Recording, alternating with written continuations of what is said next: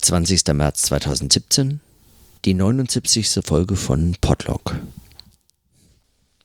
Ich habe heute den Tag wieder in der New York Public Library verbracht, also zumindest den großen Teil, und äh, saß dort und habe gelesen und geschrieben.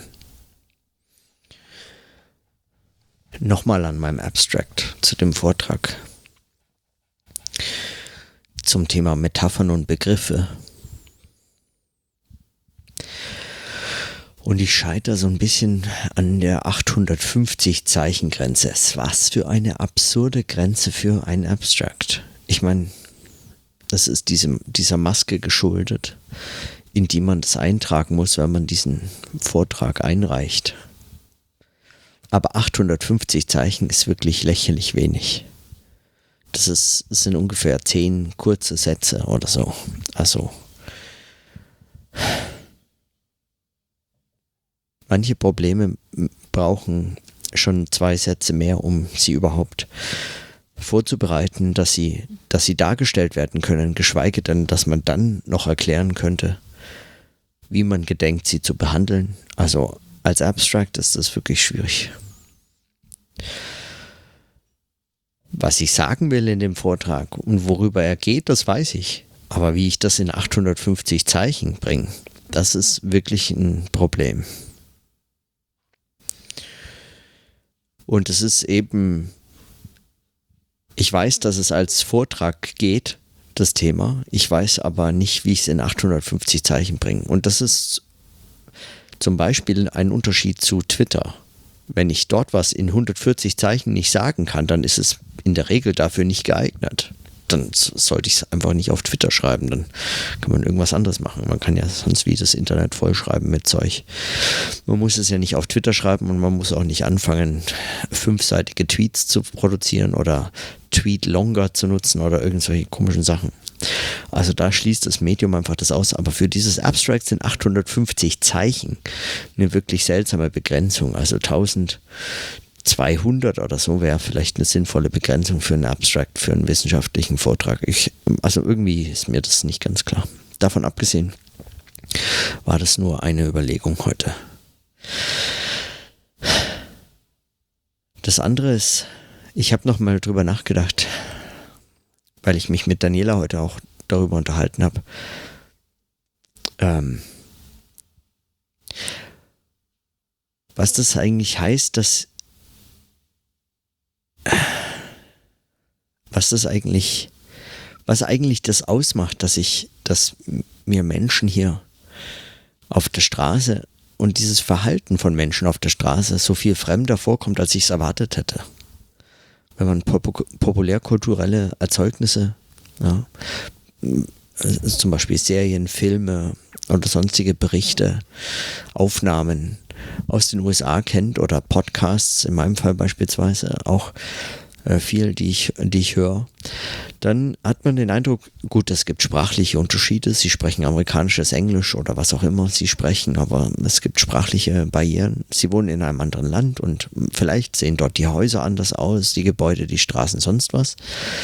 Aber an sich scheinen einem die Leute, wenn man sie sozusagen durch die Brille der populärkulturellen und vollkommen schon in unserem Konsumverhalten angekommenen Erzeugnisse äh, der medialen Vermittlung äh,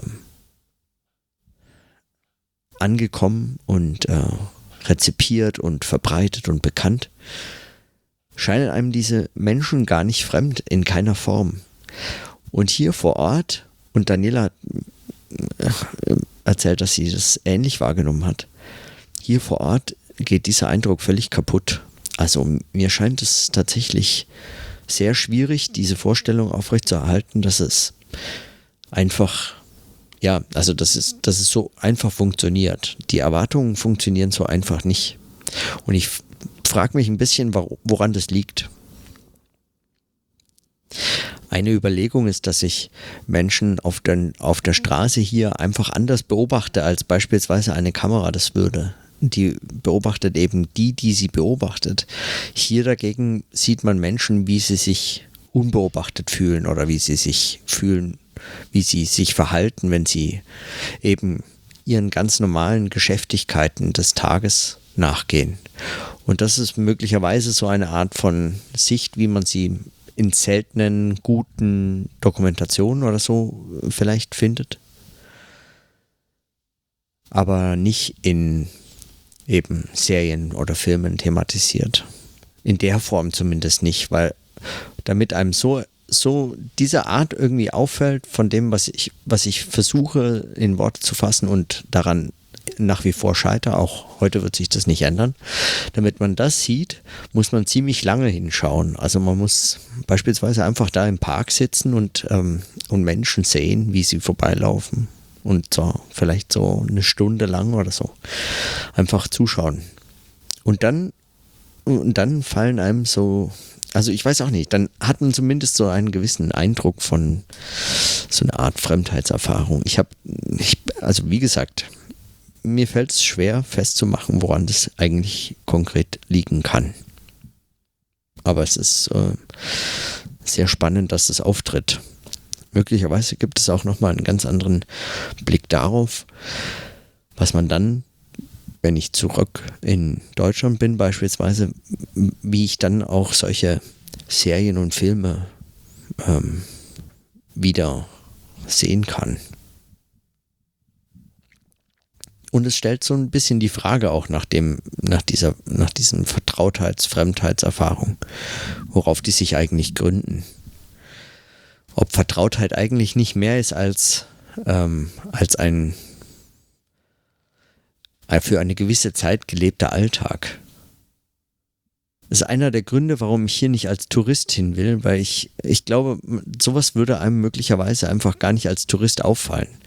Man wäre möglicherweise viel zu schnell einfach begeistert davon, dass man jetzt plötzlich in dem Land ist, in dem all die Filme spielen, die man sonst die ganze Zeit so als äh, Filme im Kino bei uns äh, in Deutschland auch äh, feiert, rauf und runter sieht. Die Serien, die es auf Netflix gibt oder auf, äh, auf Amazon oder überhaupt Erzählungen, Themen, Geschichten, die wir medial vermittelt konsumieren, im Wesentlichen immer noch aus diesem Land kommen. Und noch dazu ganz oft auch aus dieser Stadt. Und als Touristin oder als Tourist scheint, scheint es möglicherweise einfach gefangen, zum Beispiel von dem Blick nach oben, die Wolkenkratzer hinauf. So ein Blick, den man eben New Yorkern nie ansieht. Warum sollen sie auch nach oben schauen? Ja der Blick nach oben in New York ist, glaube ich, oft einfach tatsächlich mit den Ereignissen vom 11. September 2001 verbunden und deswegen schon ein sehr nicht unbedingt nur belasteter, aber ein, ein, ein seltsamer. Und der Blick geradeaus, die Menschen dabei zu sehen, wie sie laufen, wie sie sich durch die Stadt bewegen, wie sie sich auch bewegend die Stadt aneignen und in anderer Hinsicht der Stadt einfach nur entsprechen.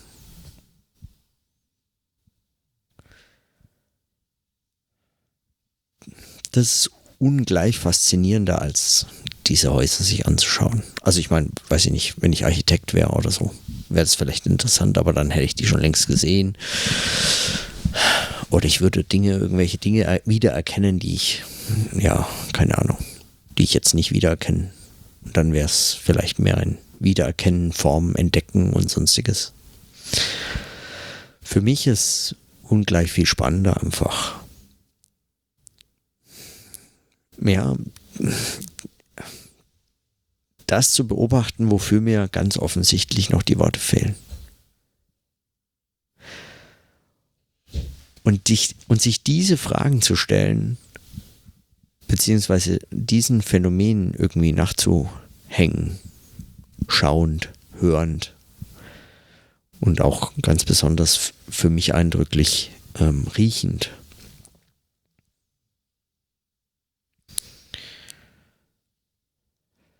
Diese, also immer auch sinnliche ähm, Dimension habe ich den Eindruck, ist aus lokalem Denken oder dem, was damit verbunden werden muss, eigentlich nicht wegzudenken. Man müsste möglicherweise einfach solche, man, ich müsste einfach möglicherweise solche Listen führen. Zum Beispiel habe ich mir schon überlegt, dass ich gerne Listen über Gerüche führen würde. Wenn man hier durch die Stadtviertel geht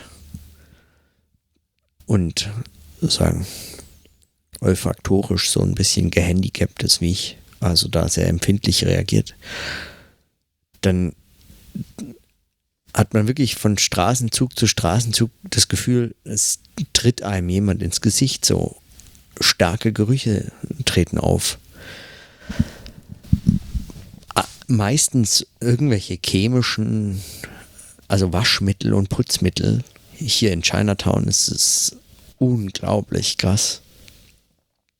Also kaum auszuhalten, krass.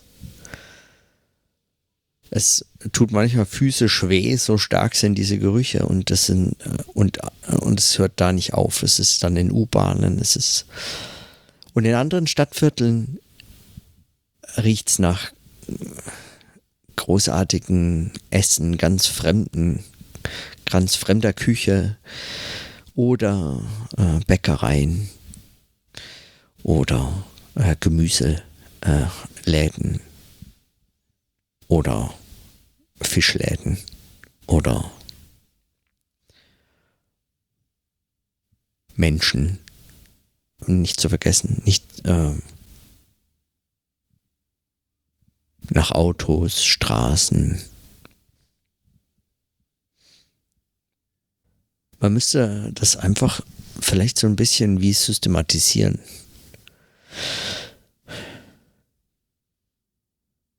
Solisten wären da tatsächlich vielleicht ganz gut geeignet.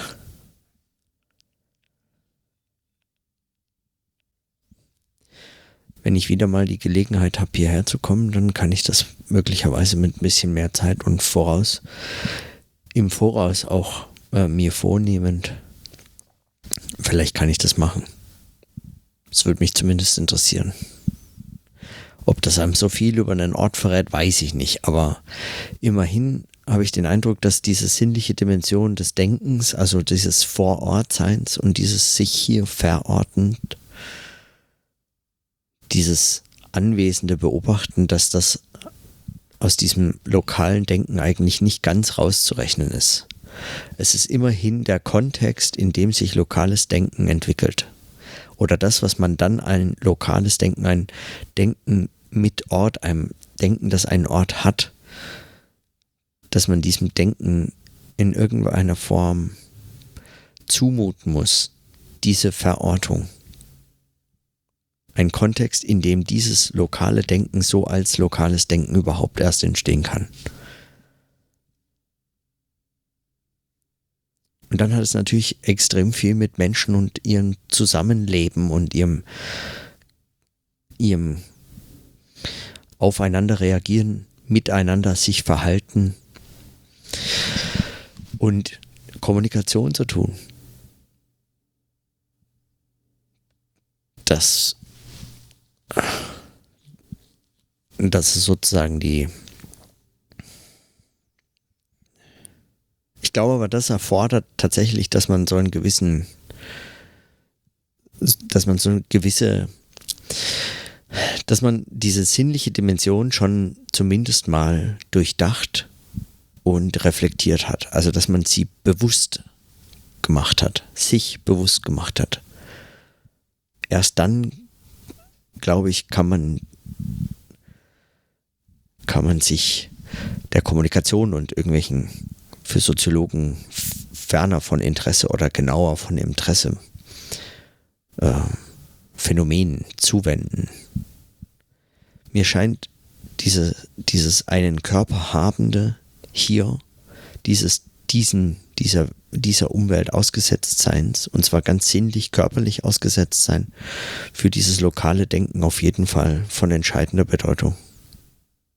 Ich weiß darüber hinaus noch keinen großen Sinn damit weiterzuentwickeln, aber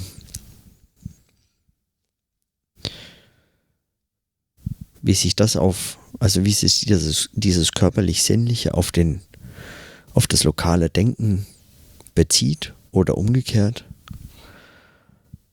ist zumindest eine weitere Dimension dieses lokalen Denkens oder eine weitere Frage, ein, ein weiterer Bereich, in dem man dieses lokale Denken suchen und letztlich denken muss. Damit eigentlich quasi vollkommen unzusammenhängend möchte ich mindestens noch kurz notiert haben, dass ich darüber auch nachgedacht habe heute über das sogenannte tibetische Totenbuch oder das Buch der Befreiung durch Hören aus dem Zwischenzustand oder es gibt ja ganz unterschiedliche Übersetzungen des Titels. Ich weiß nicht, was da die richtige ist. Ich habe keine Ahnung. Ich kann kein Tibetisch. Oder wenn es überhaupt auf Tibetisch geschrieben ist, weiß was ich. Ich habe mich damit heute kurz beschäftigt, weil es mich, weil mich Janine an, Antoni, diese Künstlerin, die mit Slavoj Žižek den, diese Diskussion auf der Bühne geführt hat, nochmal diese Idee, an diese Idee erinnert hat, dass Leben letztlich ein Lernen zu sterben ist.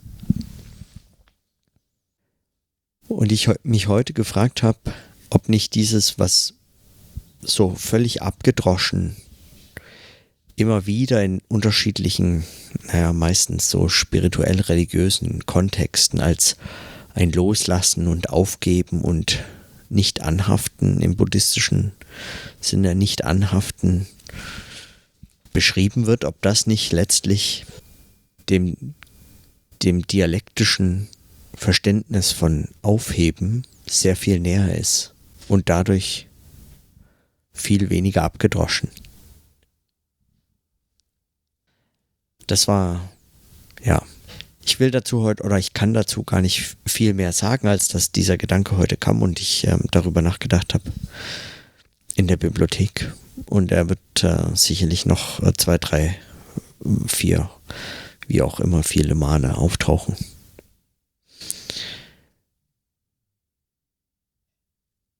Also ich ähm, finde diese Idee einfach äh, egal. Ich weiß noch nicht, was ich damit mache. Ähm, darüber lesen zunächst.